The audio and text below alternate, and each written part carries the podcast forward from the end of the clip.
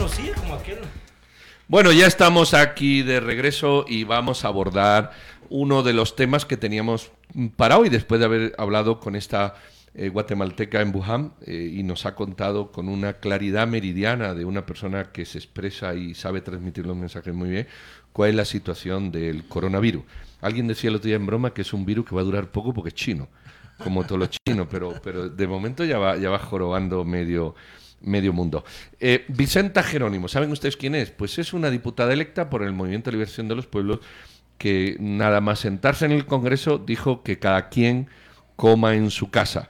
Y vamos a hablar justamente de esta nota o de este tema con una nota que nos hace don Henry Bean y luego volvemos para platicar sobre estos comportamientos novedosos de los diputados y con dos exdiputados ya, don Roberto Alejos, que lo tenemos aquí, y doña Inés Montenegro, que la tenemos en línea. Oigan primero la nota de don Henry Bean.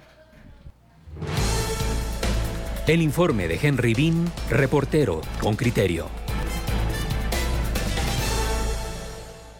Vicenta Jerónimo es la diputada del Movimiento para la Liberación de los Pueblos que el 14 de enero, día de la transmisión de mando presidencial, cubrió su rostro con una manta de colores como muestra de rechazo. Jerónimo es la mujer maya Mam, de 48 años, originaria de Todos Santos Cuchumatán, Huehuetenango, y esta es su primera incursión en la política. En los primeros 15 días de trabajo legislativo, la solitaria congresista del LMP ha tomado notoriedad Primero, no dio su voto a ninguna de las planillas propuestas para la integración de junta directiva. Segundo, rechazó la comida que en una reunión con jefes de bloque se le ofreció. Posteriormente, el miércoles dirigió una carta al presidente del Congreso, Alan Martínez, en donde pide que las reuniones se agenden después de almuerzo, para que el Congreso no tenga que pagar los alimentos de los diputados. Además, instó a los congresistas a que lleguen almorzados. El equipo de comunicación de Jerónimo dijo a este reportero que la diputada prepara con sus asesores legales un plan de austeridad que se dará a conocer en los próximos días. ¿Acaso anunciará que rechazará el seguro médico? ¿O tal vez una reducción a su salario? No se revelaron detalles y pese a que ha sido abordada, la congresista se ha mantenido hermética con la prensa. Sonia Gutiérrez es una de las cuatro diputadas que logró WINAC. Dice que está de acuerdo con el plan de ahorro, pero al consultarle si cree que la propuesta de Jerónimo logrará tener incidencia en los 159 diputados restantes, respondió. Se recordarán que durante ocho años, dos legislaturas, estuvo al frente de nuestro diputado compañero Amil Carpo, siendo un diputado, creo que también generó muchos temas en el debate nacional Creo que aquí sí la discusión es que una persona tiene la buena voluntad, yo creo que se pueden hacer algunos cambios significativos para el país. El MLP es un partido político que nació en el seno del Comité de Desarrollo Campesino, CODECA una organización señalada por robo de energía eléctrica. Incluso Jerónimo, quien era una lideresa dentro de este grupo, fue acusada en 2018 de atentado contra los servicios de utilidad pública e instigación a delinquir. Sin embargo, fue absuelta de los cargos. ¿Cuál es el papel que jugará Vicenta Jerónimo en el Congreso? Sus bases, Codeca, lo tienen claro. Que se promuevan las, las propuestas, las necesidades y las apuestas de los pueblos. Sabemos que es difícil que la acepten porque la mayoría de los que están en el Congreso pues están por sus propios intereses. Entonces, no va a ser difícil que acepten propuestas que se van a impulsar desde, desde el MLP a través de, Vicenta. Las palabras son de Leira Bay, hija de Mauro Bay, el fundador de Codeca y también procesado por robo de energía. La propuesta del MLP, liderada por su ex candidata presidencial, Telma Cabrera, quien quedó en cuarto lugar y obtuvo 443 mil votos en las pasadas elecciones, fue una asamblea constituyente, popular y plurinacional para dar solución concreta a los problemas actuales. Francisco Sandoval fue abogado de Mauro Bay Hoy ha conformado la Asociación Campesina de Desarrollo Económico y Social y ve con escepticismo las propuestas que desde Codeca abraza el partido. No te estoy diciendo que no se pueda hacer, simplemente te estoy hablando que el viaje para poderte plantar en función de lo que ellos tienen, lo veo muy lejos. Yo creo que el escenario va sobre la constitución misma a una unidad diferente, un planteamiento diferente. La diputada Jerónimo estuvo exiliada en México junto a su familia a causa de la guerra en Guatemala. A su regreso al país pasó a formar parte de las filas de Codeca, en donde obtuvo liderazgo y eso le permitió que el partido la postulara como diputado, cuenta Bay. Vicenta es una de las lideresas que agarraba su mochila y se iba a las comunidades a que la gente conociera sus derechos, a socializar derechos, El próximo lunes se tiene previsto que la congresista ofrezca una conferencia de prensa donde se espera de detalles de su plan de austeridad. Henry Bean, Radio con Criterio.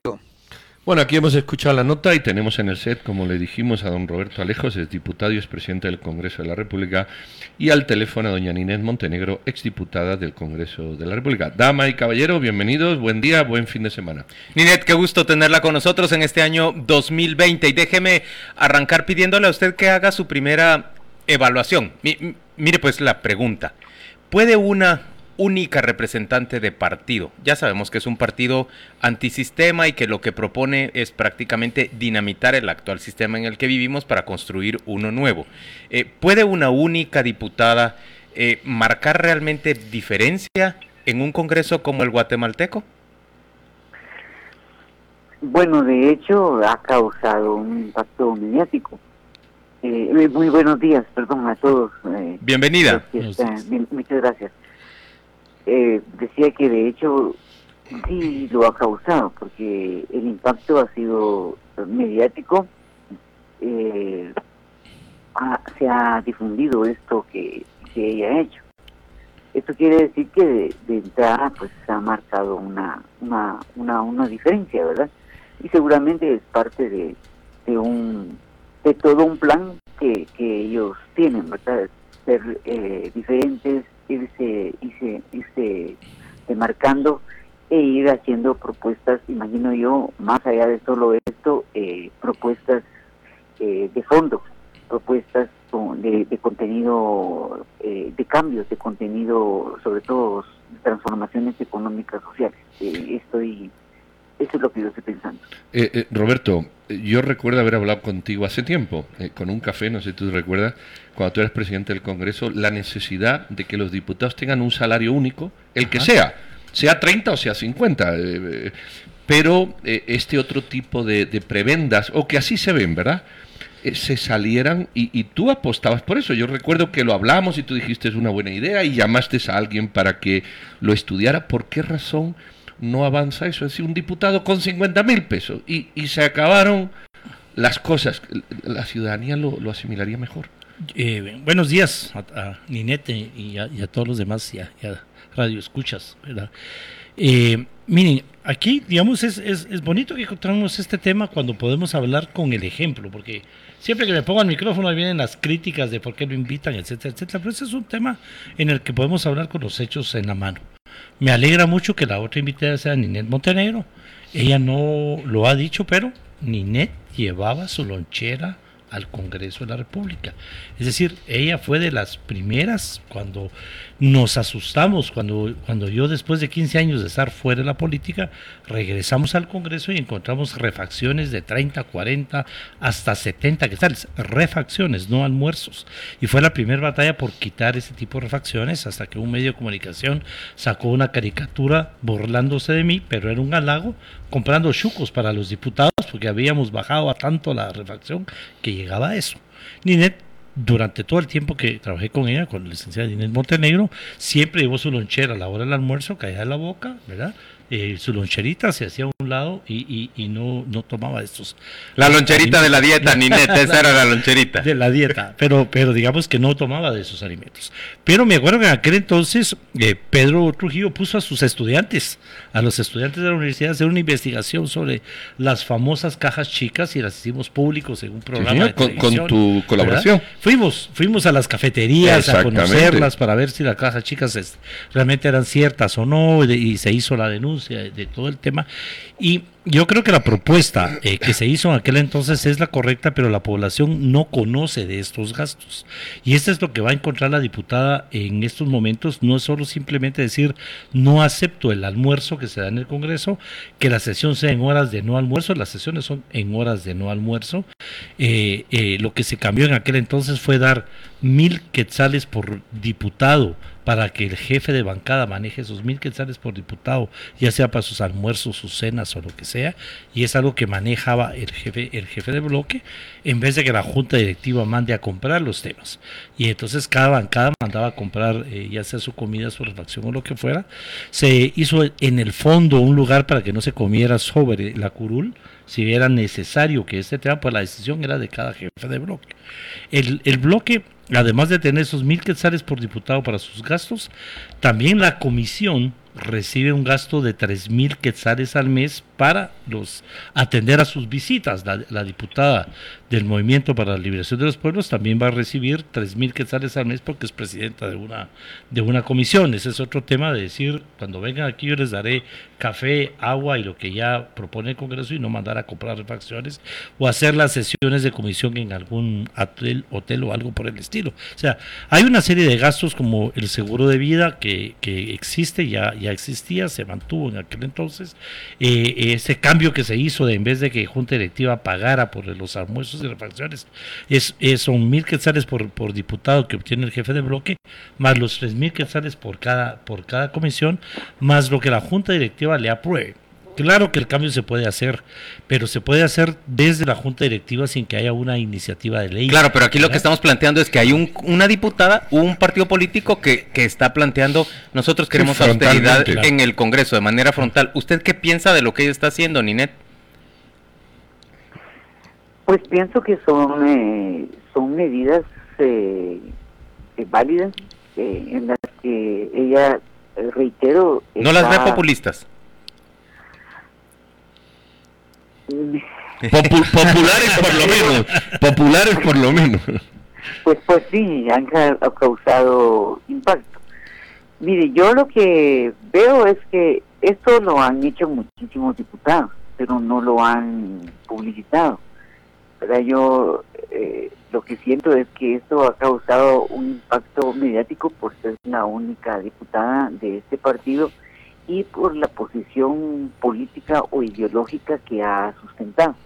Eh, esto de una plataforma o una asamblea nacional, plurinacional, eh, sale del, de lo, del statu quo, por supuesto, y eso pues eh, los ojos están puestos en lo que ella vaya a hacer precisamente por la propuesta que ellos han traído, sobre todo siendo una un partido eh, de, cuya base social eh, se escinde de URNG por considerar que URNG ha tenido posiciones tibias, imagínense usted. Entonces eh, ellos van y quieren ir más allá. Entonces todo esto, más la posición en la que quedó su candidata presidenta, obviamente hace que, que tengan puestos los ojos en lo que ella, la única diputada, vaya, vaya a hacer. Y lo que está haciendo, pues lo está haciendo bien eh, pero estoy convencida que son medidas que ya venían analizando y que son eh, medidas que causan impacto.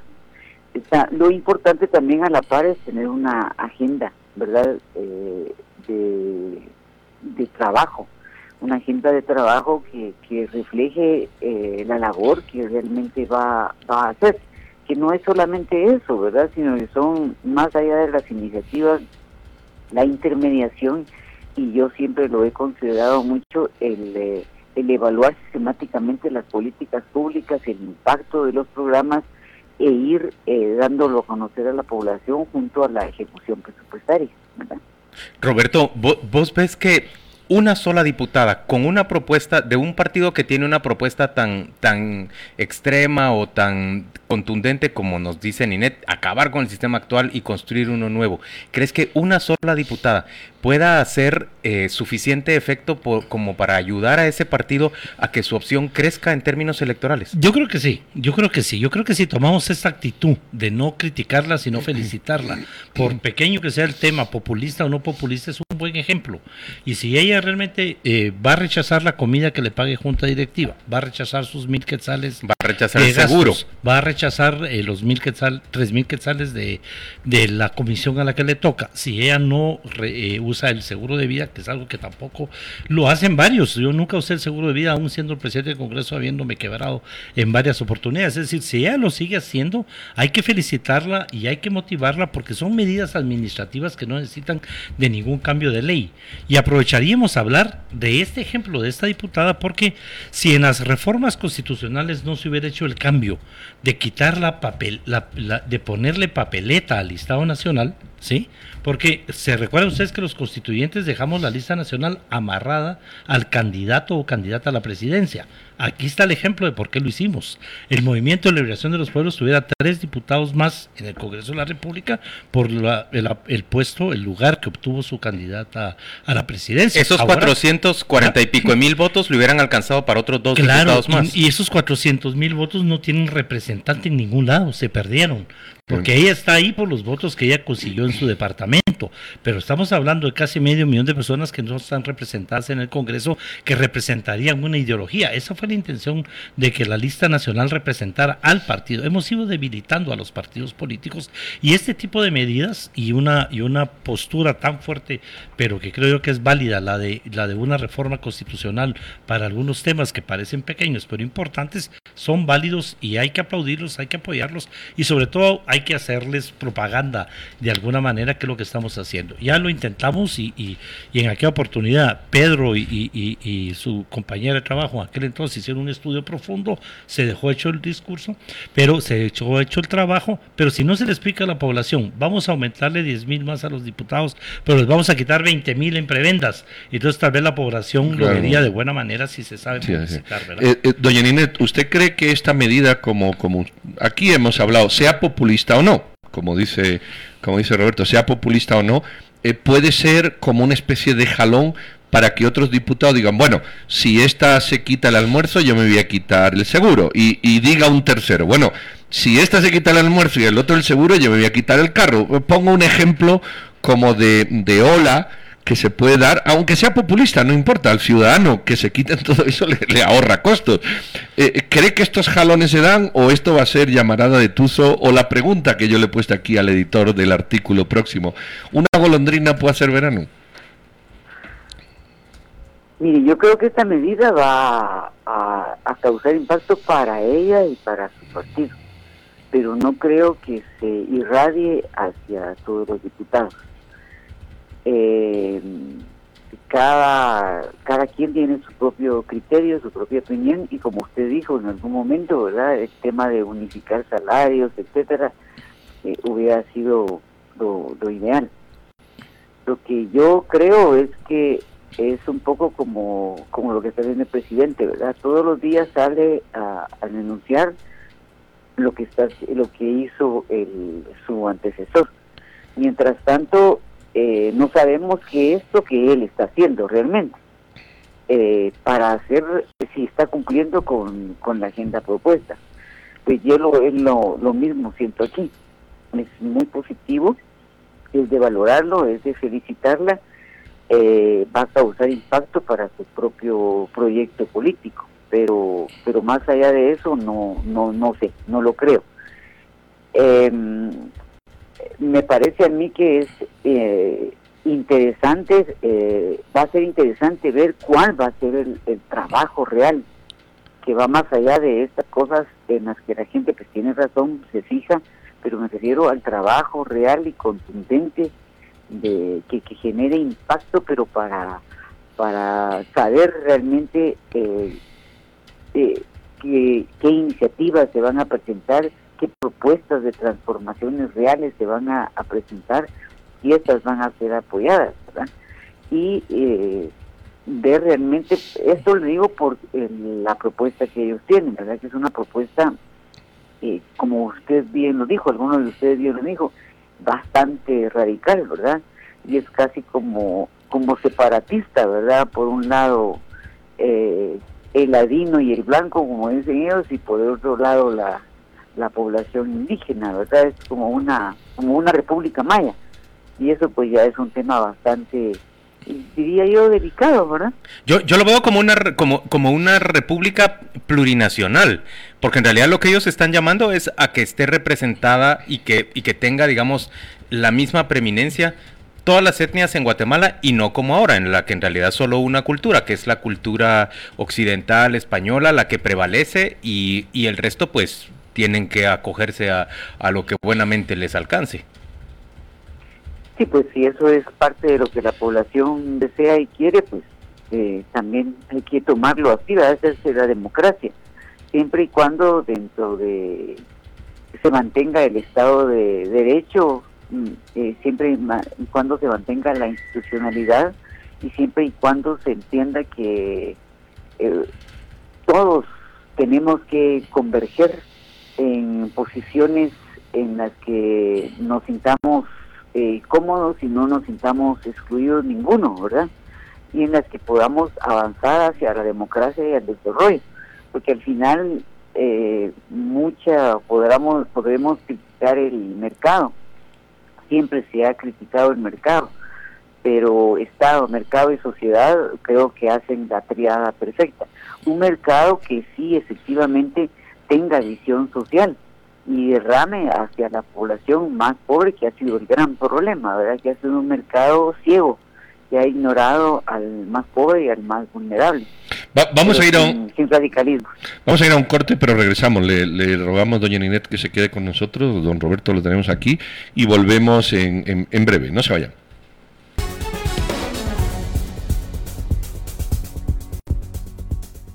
Justamente aquí estamos hablando de la actitud de la diputada Jerónimo en relación con decir yo no, no, no quiero el almuerzo del Congreso, sino que traigo el mío, o hagan las sesiones fuera de estas horas y las de otros diputados con relación al seguro eh, de vida y cómo esto puede, puede ser una ola o no que, que invada eh, el Congreso y la posición de los congresistas o sencillamente pues se diluya y al final mm, termine siendo el resultado del trabajo el que, el que prime en las próximas elecciones. Tenemos a doña Inés Montenegro al teléfono y a don Roberto Alejo sentados, sentados aquí. Eh, se va a diluir, y esta es la pregunta que doña Nineta hablaba, decía, bueno, el trabajo final, eso. Eh, ¿Realmente el ciudadano, yo, estaba tomando notas ahí, en, el ciudadano prima la percepción o prima la evaluación? Eh, yo tengo mi impresión, pero prefiero que lo digas tú. A la hora de votar, eh, dentro de cuatro años me va a decir, bueno, doña O a la hora de valorar a un partido a la hora de, una figura. Eh, se quitó el almuerzo, va a tener más peso que no ha propuesto, por ejemplo, ninguna iniciativa de ley o no ha participado en alguna comisión? Sí, digamos, lamentablemente aquí en este país la política se volvió mediática. Y entonces en la medida que este tipo de acciones se conozcan públicamente, van a pesar en el voto. De lo contrario, lo que va a quedar es en su, en su conciencia y en su satisfacción.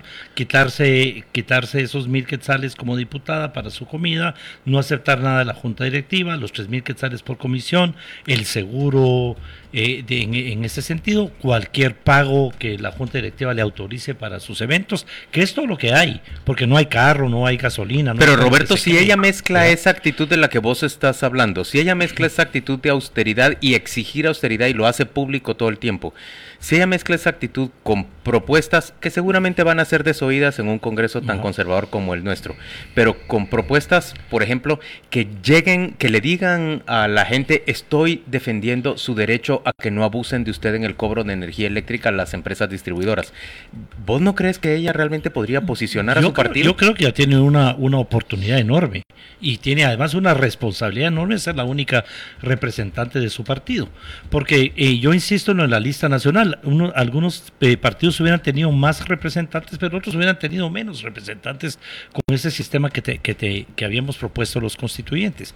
Son dos temas totalmente separados. Lo que ella puede hacer administrativamente en el Congreso para ir limpiando el Congreso le va a dar imagen a ella y, y va a servir de ejemplo y si los medios la cubren con cada medida como esta del almuerzo, va a ser exitosa. Y aparte es la agenda legislativa, son dos temas totalmente diferentes. Ya, te está echando responsabilidad a vos, Pedro, porque al cubrir este tema estás ayudando a que a, que sobresalga la diputada. Claro, pero no es la primera vez que Pedro toca este tema, lo voy a no, yo, lo he tocado en otras lo, Le dimos muy duro en aquella época al tema de las cajas chicas y a los gastos, ¿verdad? que, hay que, que hay que manejarlos. Y la agenda legislativa es otro tema.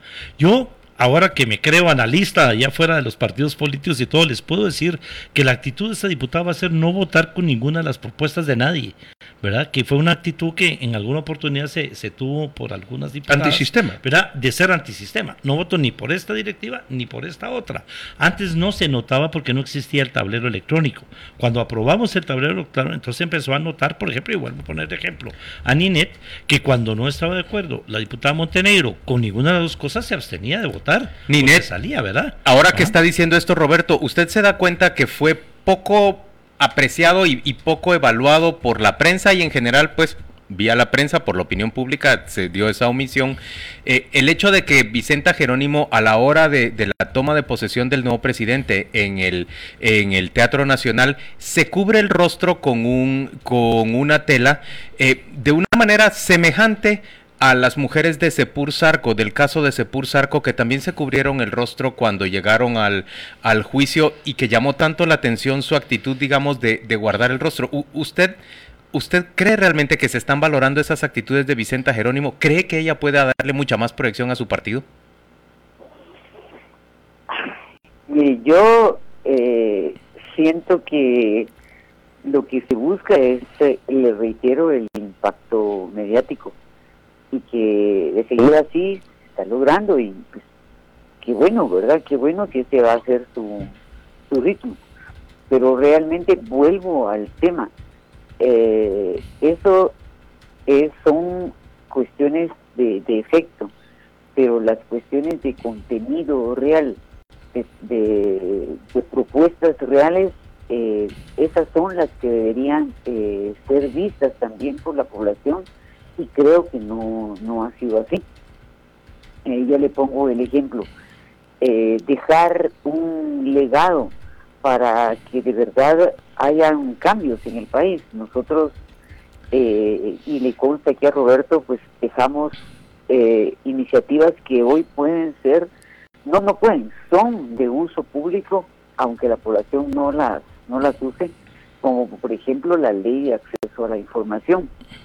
Costó demasiado y costó más que la crítica por un almuerzo, costó muchísimas campañas, muchísima detracción y tuvo costos muy fuertes para mi persona y, y, y, para quienes apoyaron. Pero realmente, ¿qué se logra con eso? Y que usted pueda saber todo lo que usted quiera de la administración pública y lo que de usted conste, por supuesto. Eh, poder pedir información y poder incluso, si no se da información, llegar hasta la destitución de ese personaje o hombre o mujer que quiera realmente ocultar información que es necesaria para evaluar realmente cómo se está conduciendo una política. Por ejemplo, lo de los programas sociales que ha sido totalmente infuncional y clientelar. Pero esas cosas pues no las no no se han visto todavía. Ese es el trabajo. Lo del lo del eh, los alimentos que bien eh, es de felicitarlas eh, qué bueno que los medios lo están tomando, lo de no pararse cuando entra un presidente, independientemente de quién sea, yo siento realmente que no, a mí pues me parece que no es, uh, ¿cómo pudiera decir yo? Que no, que no es respetuoso, así lo siento yo sinceramente, sinceramente.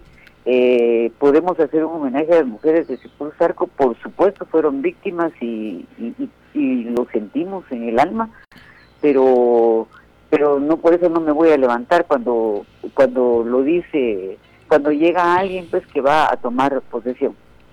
Gracias Ninet por, por sus opiniones, gracias por acompañarnos el día de hoy. Roberto, leyendo uno el WhatsApp con criterio, lo que encuentra es básicamente eh, mucha coincidencia de pensamiento del oyente con criterio con, con ese, esos mensajes de austeridad en el Congreso que está enviando Vicenta Jerónimo.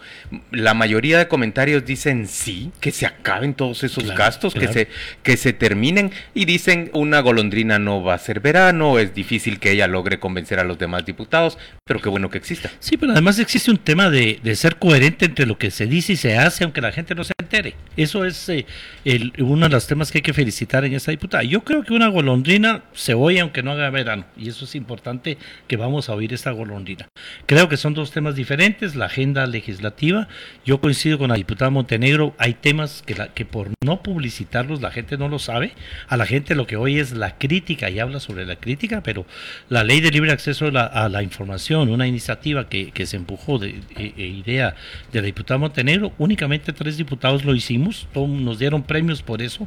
Yo creo que cambió la forma de hacer política en este, en este país, pero nadie nos lo va a reconocer nunca y no lo vamos a estar recordando a cada rato que fuimos solo tres.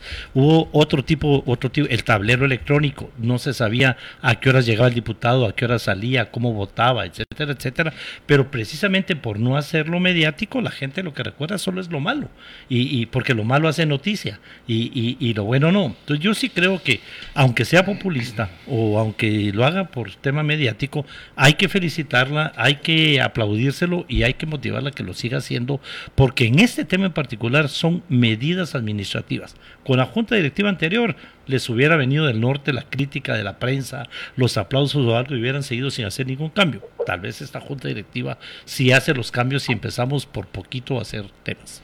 Muy bien, pues hasta aquí llegamos, jóvenes, dama y caballero, doña Inés Montenegro y don Roberto Alejo. Eh, la golondrina no hace verano, pero decía don Roberto Alejos, pero se le oye piar al fondo y al final muchos miramos a ver si el sol calienta más anoté yo en mis conclusiones.